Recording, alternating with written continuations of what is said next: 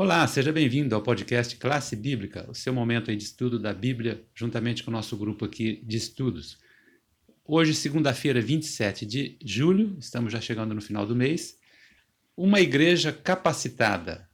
Cláudia, que igreja é essa? Olá a todos, bom dia. Essa igreja é a igreja do livro de Atos, né? Quando Lucas relata no livro de Atos, Atos dos Apóstolos, nós podemos é, aqui parafrasear para Atos do Espírito Santo, né? É, quando a gente analisa os capítulos 3, 4, 5, a gente vê ali uma atuação muito forte do Espírito Santo e a, a capacitação que Deus deu à, à igreja, né, o início, os primórdios da igreja, para que ela pudesse pregar o evangelho. Então, o nosso cenário dessa semana começa é, com a igreja de Atos, né, no capítulo no 3, 4, 5, então, a, a, o poderoso, a poderosa atuação do Espírito Santo na, na igreja primitiva. Bom, sabemos que quem escreveu o livro de Atos foi Lucas, e Lucas ele menciona o crescimento rápido né, da igreja. E por que, que aconteceu isso? Tem algum motivo especial? Com certeza. É, o crescimento rápido ali, interessante quando você lê ali a, os relatos, você vê o caso de Lídia, o carcereiro de Filipos, uma escrava possuída por demônios, o eunuco etíope.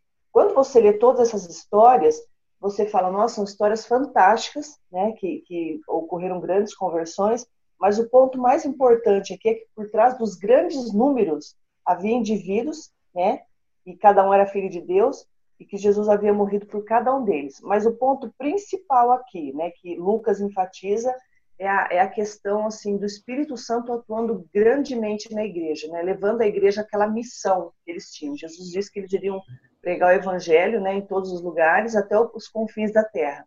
E naquele período, livro de Atos, a igreja cristã pregou o evangelho em todo mundo conhecido. Então, a lição dessa semana fala muito da atuação do Espírito Santo, na parte de segunda. Então, a igreja estava capacitada por quê? Porque ela tinha à sua disposição o Espírito Santo para auxiliá-la nessa obra. E é através do Espírito Santo, em um tempo relativamente curto, a igreja, então, ela, a expressão que é usada aqui, que ela explodiu em crescimento. Ela, não foi que ela cresceu, ela explodiu em crescimento. Você tem uma ideia em Atos capítulo 3, quando é, Pedro prega, 3 mil pessoas se convertem. Capítulo 4, após uma pregação, mais 5 mil pessoas. Então, a, a, Lucas ele faz questão de enfatizar o número de pessoas para dizer o seguinte: olha como Deus estava atuando, como o Espírito Santo estava presente na igreja primitiva, e eles tiveram sucesso porque eles lançaram mão desse poder tão grandioso. É, e eu gostei também da, da ênfase que dá a lição com relação a, a, ao plantio de igrejas, né? Que é essa ênfase que, assim como houve esse, é, essa, essa explosão de crescimento no primeiro século, hoje a gente tem essa nova perspectiva, né? Que é sair para cidades com todo esse espaço que existe aí, né, de campo missionário, né, e fazermos o trabalho também, né. Cláudia, você tem alguma indicação? O que, que você trouxe para a gente? Como a gente falou do Espírito Santo aqui, a capacitação que ele trouxe à igreja primitiva, eu tenho um livro aqui que é a necessidade da igreja hoje também, né, nós teremos aí um, um momento especial que o Espírito Santo vai estar atuando fortemente, é, do Morris Venden, Seu Amigo, o Espírito Santo. Fantástico esse livro, fala um pouco sobre a atuação da, dessa terceira pessoa da, da divindade né, na nossa vida, a, a, necessidade que nós temos da atuação do Espírito Santo, e como ele capacitou, mesmo o Espírito Santo, mesmo Deus que capacitou a igreja do passado, que fez com que um humilde pescador, ao pregar ali, 3 mil pessoas se convertessem, a gente conhece bem a história de Pedro, né? Como Deus capacitou ele, não só ele, os demais também, mas ali dá um destaque especial ali a Pedro.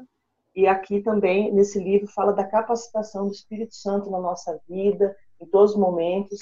E, o desejo de Deus é que nós possamos, assim como no passado eles foram capacitados, mas eles não guardaram para si, eles pregaram o Evangelho que nós possamos ser capacitados pelo Espírito e levar a mensagem de Cristo a todas as pessoas que nós amamos, os nossos amigos e os nossos ouvintes que estão aqui conosco aprendendo um pouco mais da Bíblia também.